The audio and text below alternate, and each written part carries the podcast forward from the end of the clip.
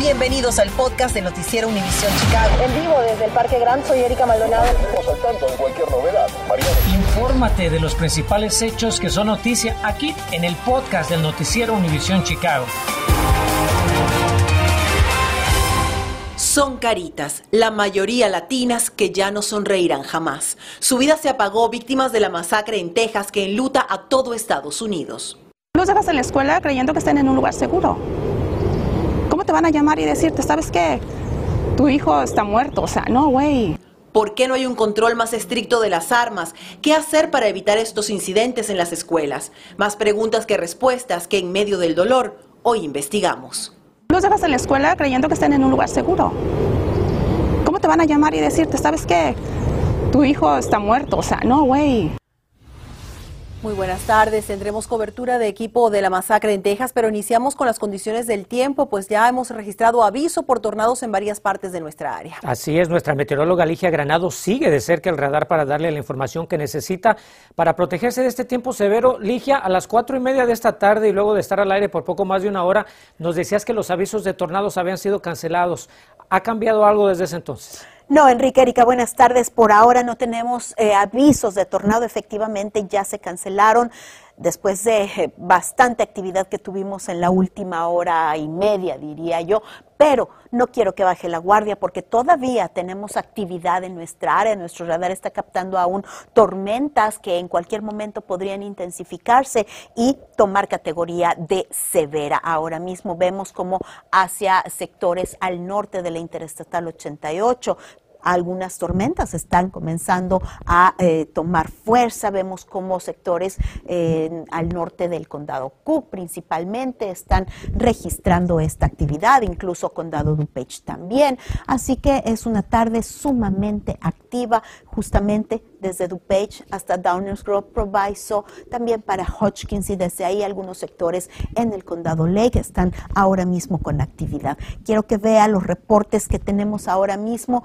al menos dos y uno más, tres reportes, aunque usted vea este icono de tornado, en realidad son reportes de nubes de embudo, lo que en inglés llamamos funnel clouds, que son nubes que comienzan a rotar y comienzan a bajar, a tomar forma de embudo, pero no logran llegar al suelo, así que no logran convertirse en tornados. Sin embargo, esta es la situación que estamos viviendo. Todavía hay bastante actividad en la zona, especialmente en sectores hacia el oeste y hacia el norte de la ciudad de Chicago. Es importante que todavía en el transcurso de la tarde usted sepa que hay potencial de que nuevas tormentas severas e incluso potencial de tornado está presente con este sistema que como lo ve es bastante amplio y que no nos va a estar afectando solo hoy. Vamos a regresar para ver cuántos días estará afectando nuestra zona y cuáles son los principales riesgos que podríamos enfrentar.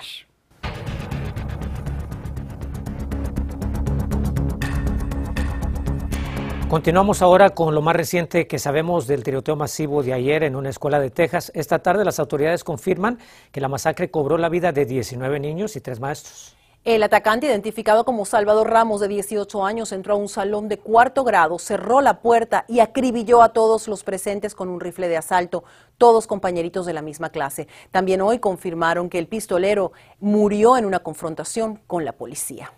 Bueno, y seguro que esta tragedia le ha afectado a usted tanto como nos ha afectado a nosotros, pues es muy difícil entender cómo es que algo así puede ocurrir en una primaria llena de niños pequeños, en lo que debería ser normalmente el lugar seguro para ellos y más aún hablar con los niños sobre esto que ocurrió debe ser muy, muy difícil. Vamos a iniciar nuestra cobertura de equipo con María Berreyesa, quien recogió el sentir y temores de madres y padres en Chicago por la seguridad de sus hijos, y no es para menos. María, ¿qué te dicen? Hola Verónica,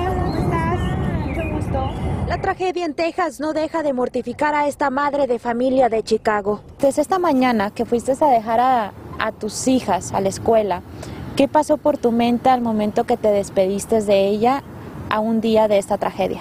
Pues no nada más el día de hoy, sino que siempre, siempre, siempre les doy todo mi amor, siempre les digo te amo, porque de verdad, honestamente, independientemente de que yo tenga el miedo de dejarlas en la escuela, nunca sabemos cuándo va a ser el último día que vas a ver a tus hijos. A más de 1.300 millas de distancia de la masacre, nos sentamos a conversar sobre lo ocurrido y la importancia de que su hija entienda cómo estas tragedias afectan la salud mental de cualquiera.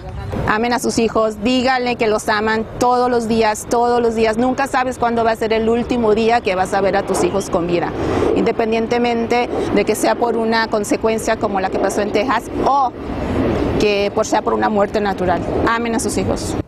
Del norte de Chicago nos trasladamos al oeste de la ciudad, donde Anubis esperaba el regreso de su hija de la escuela. ¿Te sientes segura al enviar a tus hijas a la escuela todos los días? Ya no, la verdad ya no. Me preocupa que eso pase, de verdad. ¿Cuándo encuentras el momento en hacerlo? Cuando mis hijas vienen y me dicen, mami, ¿sabes qué? Pasó esto en la escuela. Y es cuando hablo con ellas y le digo, pues puede pasar esto. Por ejemplo, lo de ayer, ¿verdad?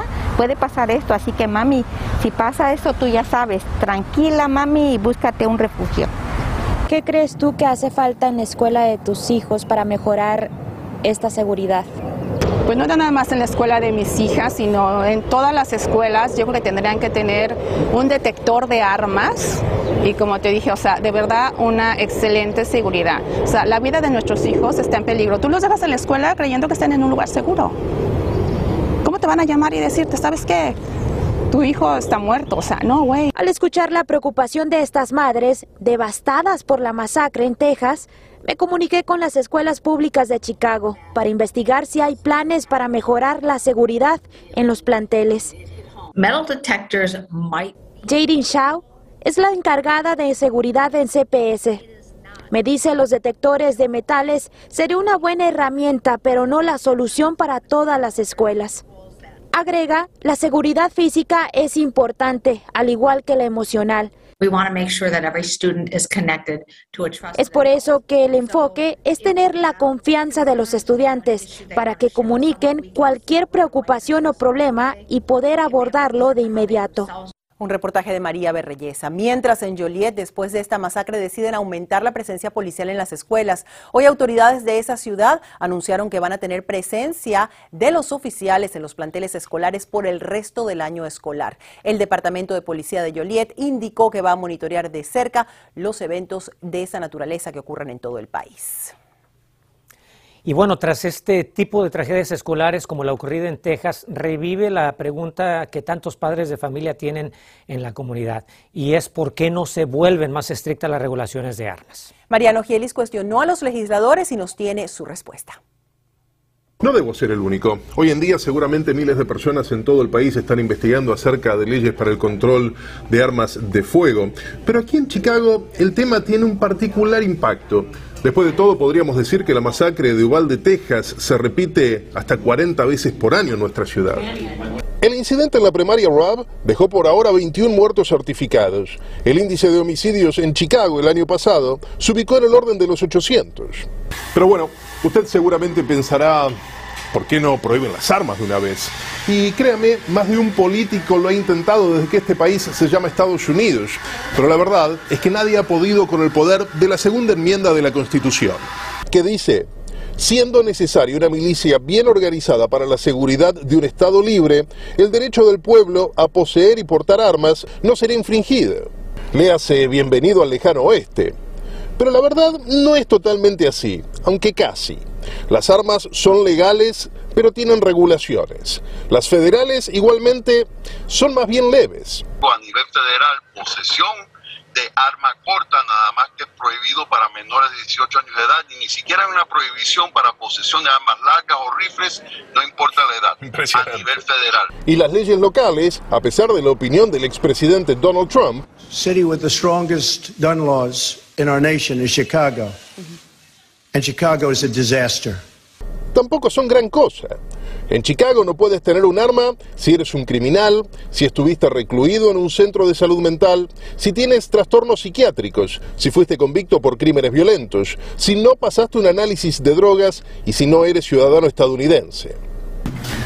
Pero de ahí en más con sacar tu tarjeta FOID que requiere de un simple chequeo de antecedentes, pues puedes adquirir la tuya. Y con hacer el curso para el Concealed Carry License, que es la licencia para portar un arma de forma velada, hasta puedes llevarla en la cintura, siempre y cuando respete las reglas en los lugares públicos y en los privados.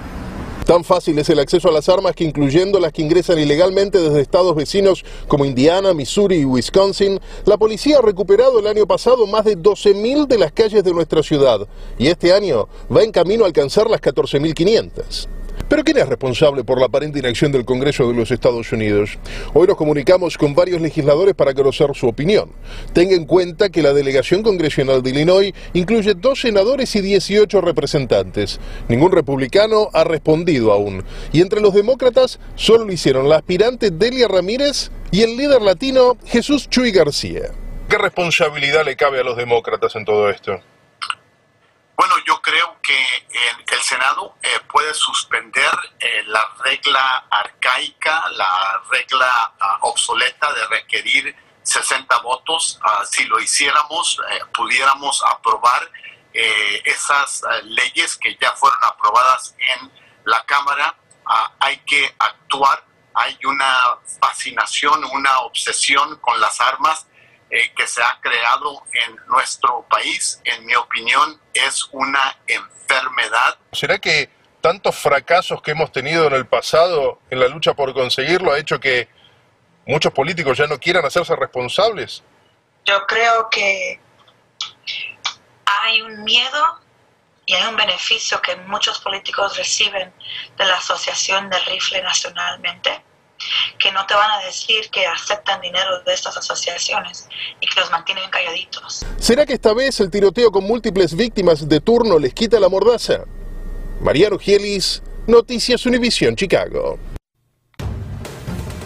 Concejales de Chicago piden respuesta de la alcaldesa a la violencia, lo que ocurrió en una reunión especial a la que la citaron.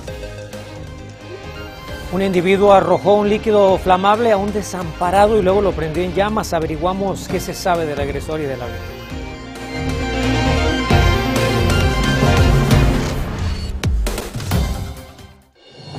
Continuamos con el podcast del noticiero Univisión Chicago.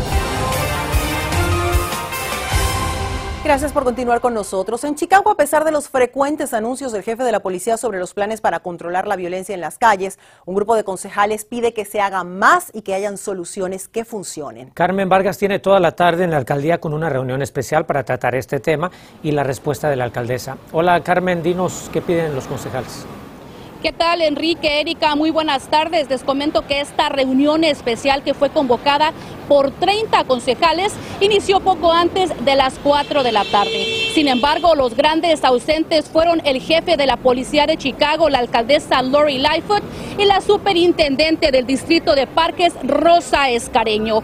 Pero esta sesión especial fue convocada con el objetivo de presionar a los representantes de la ciudad, que por supuesto incluye el superintendente de la policía, el jefe de las escuelas públicas de Chicago, Pedro Martínez, y la superintendente del Distrito de Parques, Rosa Escareño, para que intensifiquen los esfuerzos y poder así reducir los crímenes violentos que se registran en nuestra ciudad, especialmente ahora con la llegada del verano y con el fin de semana largo de Memorial Day o Día de los Caídos. Al final esta reunión tuvo que ser suspendida ya que no había suficientes concejales presentes que la apoyaran. Por su parte, el regidor Raymond López asegura que esta mañana la alcaldesa de Chicago, Lori Lightfoot, llamó a una junta especial.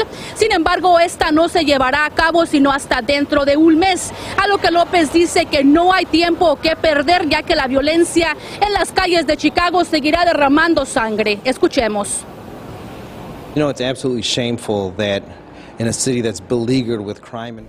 Es vergonzoso que en una ciudad que está plagada de crimen y violencia, la alcaldesa, el jefe de la policía de Chicago y los representantes de las escuelas públicas y del distrito de parques hayan decidido no presentarse. Pero también es vergonzoso que algunos miembros del concilio hayan decidido hacer juegos parlamentarios sin tener una discusión real aquí. Por su tranquilidad y la tranquilidad de sus constituyentes, espero que la gravedad de esta situación no crezca mientras nos acercamos al fin de semana feriado.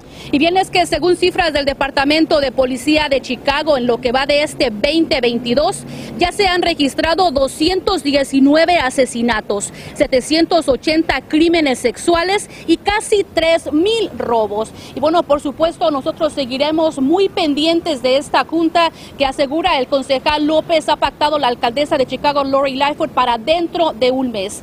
Estamos reportando en vivo desde la alcaldía Carmen Vargas, Noticias Univisión Chicago.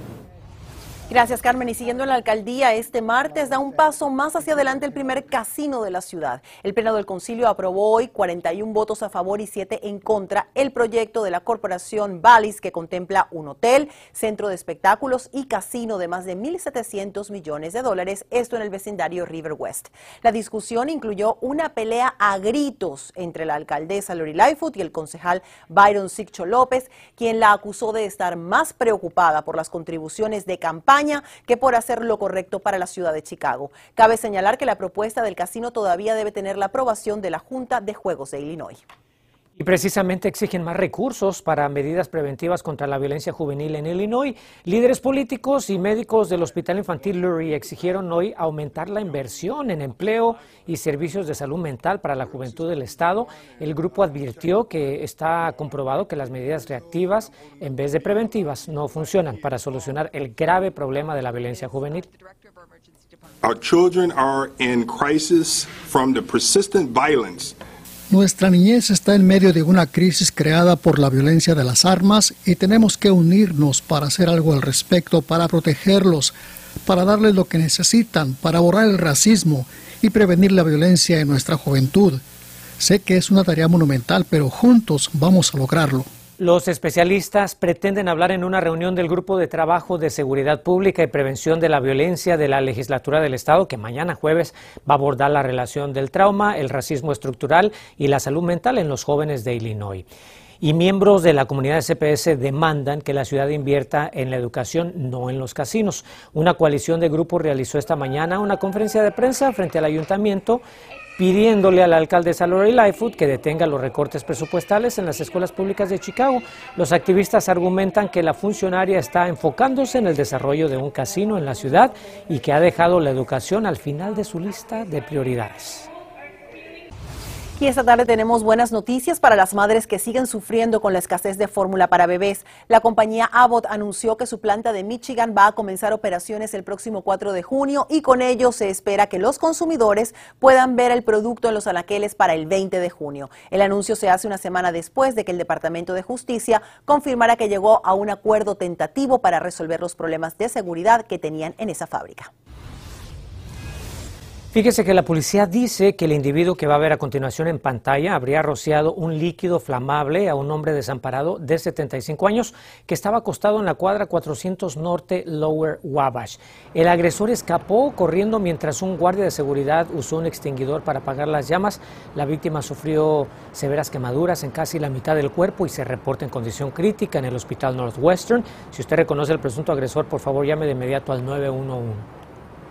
Y fue una noche muy ocupada para los bomberos de nuestra área que tuvieron que apagar varios incendios. Uno ocurrió en los apartamentos del 11.035 sur de la avenida King Drive en Chicago, donde un niño perdió la vida. Los otros dos los va a ver en este mapa. El de Park Ridge dejó cuatro residentes y un bombero hospitalizados. Ocupantes del edificio dicen que nuevos detectores de humo les salvaron la vida. El tercer siniestro consumió un hogar en el suburbio de Round Lake sin víctimas que lamentar. Gracias por escuchar el podcast del noticiero Univisión Chicago. Puedes descubrir otros podcasts de Univisión en la aplicación de Euforia o en univision.com diagonal podcast.